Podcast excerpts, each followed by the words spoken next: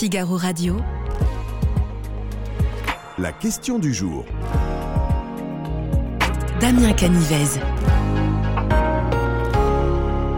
Bonjour à toutes et à tous, je suis ravi de vous retrouver sur Figaro Live si vous nous rejoignez. Les associations sont-elles au bord du gouffre? À en croire l'appel à l'aide des Restos du Cœur, la situation sociale en France atteint un niveau critique. L'inflation touche de plein fouet les organisations euh, caritatives qui viennent en aide aux plus démunis.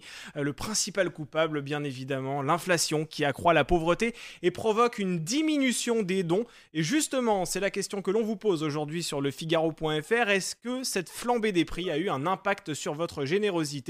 Vous cliquez sur oui, vous cliquez sur non, et en attendant de découvrir les résultats de ce sondage, je vous propose d'accueillir sur ce plateau une femme grâce à laquelle nous, nous allons avoir pardon, une idée de l'urgence de la situation. Bonjour Laurence Champier. Bonjour. Bienvenue sur ce plateau. Euh, vous êtes la directrice de la Fédération française des banques alimentaires. Alors la première question que je voulais vous poser très concrètement, de quelle manière votre réseau associatif vient-il en aide aux plus démunis? Alors, on est une plateforme logistique solidaire, c'est-à-dire qu'on va récupérer tous les jours des invendus la grande distribution, des dons issus des producteurs agricoles ou de la grande euh, ou de l'industrie agroalimentaire. Et euh, ces dons reviennent dans nos 79 banques alimentaires en métropole, aux Antilles, à la Réunion. Et puis à partir de là, 6000 associations, CCAS, épicerie sociale viennent s'approvisionner chez nous. C'est plus de 230 euh, millions de repas l'an dernier, 112 euh, 000 tonnes de produits récupérés et 2,4 millions de personnes accompagnées. Alors dans ces chiffres assez impressionnants, vous vous rendez chaque jour dans 2800 magasins pour récupérer des denrées qui, sans votre action, de toute façon, auraient été jetées à la poubelle. Cela représente à l'année vous me dites si je me trompe, mais 75 000 tonnes de nourriture. Est-ce qu'on peut faire mieux dans la lutte contre le gaspillage? Alors, je pense qu'on fait déjà beaucoup. Euh, la lutte contre le gaspillage, d'ailleurs, euh, montre un peu ses limites aujourd'hui, puisqu'on a une attrition des dons issus de la grande distribution. Euh, qui gèrent mieux leur stock, qui vendent des produits aussi. Il y a une marchandisation de la lutte contre le gaspillage avec euh, plein de solutions, euh, notamment des startups qui viennent vendre à bas prix jusqu'au dernier moment les produits de la grande distribution. En revanche, la générosité, elle est toujours une valeur sûre. La générosité, effectivement. Et c'est ce qui fait que ça alimente aussi votre réseau. C'est la générosité. Vous comptez essentiellement là-dessus. Alors, notre don, notre projet associatif est basé avant tout sur le don. Hein, effectivement, comme vous le disiez, 75% de nos approvisionnements viennent soit euh, des, industriels ou de la chaîne alimentaire, soit euh, de nos concitoyens qui vont faire leurs courses euh, dans les supermarchés et qui, une fois par an, lors de la grande collecte nationale, nous faisons d'une petite part de leurs courses. Alors les associations partagent tous, toutes pardon, le, même constat. Le nombre de bénéficiaires a explosé. Les Restos du Cœur avancent une hausse de 43% sur un an. Dans votre réseau, vous faites le même constat? Alors on fait un constat, euh, encore une fois, on est, on est un peu en amont hein, des associations de terrain, mais pour autant, oui, on constate une augmentation de plus 9% sur le premier trimestre quasiment 6% sur le second euh, trimestre de l'année. Et euh, sur toute l'année 2022, c'était plus 9%. Donc on voit une accélération euh, malheureusement au premier semestre 2023. Et puis surtout, depuis le début de la crise Covid, c'est plus 34% de personnes qui ont recours à l'aide alimentaire dans notre réseau. Alors quel est le profil de ces personnes qui sollicitent aujourd'hui une aide alimentaire, mais qui n'en avaient pas forcément besoin il y a encore quelques mois, voire quelques années? Alors c'est, euh, je dirais, on a un profil quand même qui, euh, qui ne bouge pas. C'est beaucoup de familles isolées, de personnes seules. ce sont des personnes aujourd'hui quand même qui ont un emploi. Ça c'est important. 17% des personnes qui viennent dans notre réseau ont un emploi. Et euh, les trois quarts ont même un CDI, mais un CDI à temps partiel. Donc ça précarise évidemment. Euh, elles ont un logement. Euh, mais elles n'ont pas de revenus suffisants. Et pour les gens qui travaillent, c'est à peu près le revenu moyen de 1070 euros par mois, c'est-à-dire que c'est moins que le SMIC. Donc voilà, c'est l'alimentation est devenue la variable d'ajustement pour tous ces ménages qui ont des budgets extrêmement contraints. Est-ce qu'aujourd'hui les banques alimentaires peuvent subvenir aux besoins de tous ceux euh, qui vous sollicitent? Est-ce que euh, les associations, parce que je sais que vous avez des associations partenaires, c'est comme ça que vous fonctionnez, est-ce que euh, aujourd'hui la demande est trop importante pour pouvoir justement leur venir en aide? Alors, elle est très importante, cette demande. encore une fois, on a un modèle basé sur le don. Donc, dès qu'on fait appel à la générosité, en tout cas de, de nos donateurs, ils sont au rendez-vous. Néanmoins, euh, par exemple, pour vous donner un, produit très emblématique, le lait, aujourd'hui, il y a des banques alimentaires qui n'ont plus de lait à distribuer. Euh, on a, je crois, un mois de stock sur les pâtes. Euh, et c'est vrai sur pas mal de catégories de produits que nous, on n'a plus à disposition. Et donc, on fait le choix de ne pas refuser de nouvelles personnes, en tout cas dans les associations qu'on accompagne, mais en revanche, de rationner, entre guillemets, ce qu'on va donner à nos associations. Vous êtes obligé de rationner. Vous ne le faisiez pas forcément avant? On ne le faisait pas forcément, mais c'est vrai que par exemple, pendant la crise sanitaire, on a eu des aides européennes. On a eu des subventions exceptionnelles pour acheter. On a eu aussi une mobilisation quand même, euh, notamment au, au moment du premier confinement, euh, de tous les acteurs de la chaîne alimentaire. Donc on a reçu beaucoup de dons. Aujourd'hui, oui, on est obligé de rationner. Mais on continue à accepter de nouvelles associations et surtout de faire face à la demande. Et très concrètement, ça veut dire quoi rationner? C'est-à-dire que telle association n'aura que deux paquets de pâtes alors qu'avant il y en avait trois, c'est Bah, ça c'est ça, on gère la pénurie, donc euh, on va distribuer un peu moins de lait, euh, on va distribuer des produits en quantité égale euh, à ce qu'on faisait auparavant quand on a les produits, Ouais. et puis quand on a moins de produits, bah, on leur en donne moins. Et les associations sur le terrain, elles vous disent quoi? Face à ces, à ces euh, rations Elles vous disent euh, c'est pas suffisant, euh, on est à court de, on est en rupture de stock? Ou au contraire, elles arrivent à, à engloutir, si j'ose dire, la, la demande croissante Non, elles nous disent qu'elles n'ont pas assez de stock. Euh, maintenant, euh, encore une fois, la, la crise hein, euh, dont on parle Ouais. beaucoup de- depuis le début de la semaine, c'est une crise qui est due à l'inflation, c'est pas une crise de l'aide alimentaire.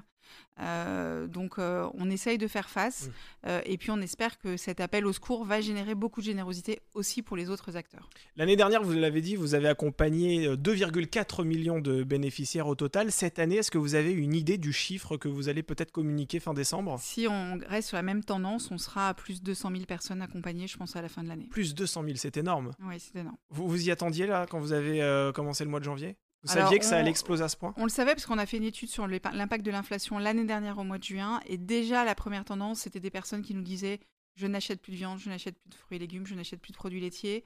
C'est trop cher dans le commerce et donc je viens à l'aide alimentaire. Euh, ou je viens plus souvent à l'aide alimentaire. Et donc, euh, ces choix, entre guillemets, cet arbitrage que sont obligés de faire les gens, avec l'augmentation des prix, on était sûr que ça allait durer dans le temps et malheureusement, ça se confirme. Alors le grand public connaît bien votre réseau puisqu'on vous, on vous aperçoit régulièrement à la sortie des caisses avec ces gilets orange qui sont, très visibles. Euh, vos bénévoles justement, ils ont déjà constaté vraiment une baisse des dons sur le terrain? Alors euh, oui, hein, quand je vous parlais de la grande distribution tout à l'heure, c'est 8000 tonnes en 4 ans qu'on a perdu. Euh, et puis euh, des choix qui sont faits, c'est-à-dire que des entreprises qui euh, effectivement euh, pouvaient donner aux banques alimentaires ou à d'autres euh, associations euh, font le choix par- parfois de vendre à des soldeurs, ça c'est une réalité. C'est quoi Euh, des soldeurs? Les soldeurs, c'est une entreprise, un magasin qui va vendre à prix euh, discount des produits euh, qui euh, auparavant revenaient euh, aux banques alimentaires. Absolument. Donc effectivement, ils ont euh, constaté une, une, une baisse des dons. Et tant qu'on parle des bénéficiaires, enfin des, pas des bénéficiaires, justement des bénévoles, s'ils sont nombreux, hein, les, les bénévoles, je crois que c'est 6500 bénévoles dans toute C'est- la c'est France plus à de l'année. 7000, ouais. C'est plus de 7000 maintenant. Alors, on ne parle pas effectivement de la grande collecte nationale que vous lancez, où là, il y a beaucoup plus de, de bénévoles qui, qui viennent vous, vous appuyer. Mais euh, ils sont dans quel état d'esprit, ces bénévoles, aujourd'hui? Euh, je pense qu'ils ont été assez secoués, comme tout le monde associatif, hein, par ce, cette, ce cri d'alerte des restos. Euh, pour autant, nous, on a des bénévoles aujourd'hui qui, restent très engagés, très mobilisés euh, et qui attendent euh, effectivement ben, voilà, des, des coups de projecteur sur l'aide alimentaire et des actes concrets de donateurs pour nous aider à faire face. Et ces coups de projecteur, ils ne sont pas vains. Ces derniers jours, là, plusieurs grandes fortunes se sont mobilisées justement pour venir en aide euh, à des euh, associations caritatives. La famille de Bernard Arnault, par exemple, hein, a annoncé qu'elle allait faire un don de 10 millions d'euros au Resto du Cœur. Le groupe Altis également euh, va se mobiliser. Qu'est-ce que vous pensez de la mobilisation de ces industriels? Est-ce qu'elle est suffisante? Alors, je crois qu'elle n'est pas suffisante devant l'ampleur, évidemment, euh, de ce qui est devant nous. hein, et pour faire face à cette euh, précarité, c'est 8 millions de personnes qui sont en situation de précarité euh, alimentaire en France. Euh, mais surtout, et encore une fois, il faut que cet engagement il soit collectif. Et donc, euh, c'est effectivement une réponse à l'urgence des restos, mais il faut se- que ces personnes, euh, tous ces acteurs, ces entreprises qui vont bien, se mobilisent pour les banques alimentaires et tous les acteurs. Encore une fois, quand on aide une banque alimentaire, c'est 6000 associations qui sont aidées derrière. Un petit chiffre, euh, on a un, un budget de 48 millions d'euros par an Oui. et on redistribue l'équivalent de 503 millions d'euros. Ça veut dire que 1 euro investi aujourd'hui dans une banque alimentaire, donné à une banque alimentaire, c'est 11 euros de denrées alimentaires qui sont redistribués. Ah Voilà. oui, ça, ça Donc on a un effet de levier extrêmement fort et donc on appelle aux dons.